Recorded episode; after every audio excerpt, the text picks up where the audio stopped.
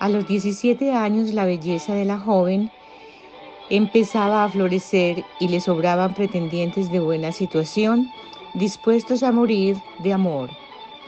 Pero mientras sus amigas se afanaban buscando marido, ella buscaba un profesor de canto. Así conoció al Carl Bresner, un tenor vienés llegado de Londres para actuar en varias obras de Mozart, que culminarían en una noche estelar con las bodas de Fígaro, con asistencia de la familia real.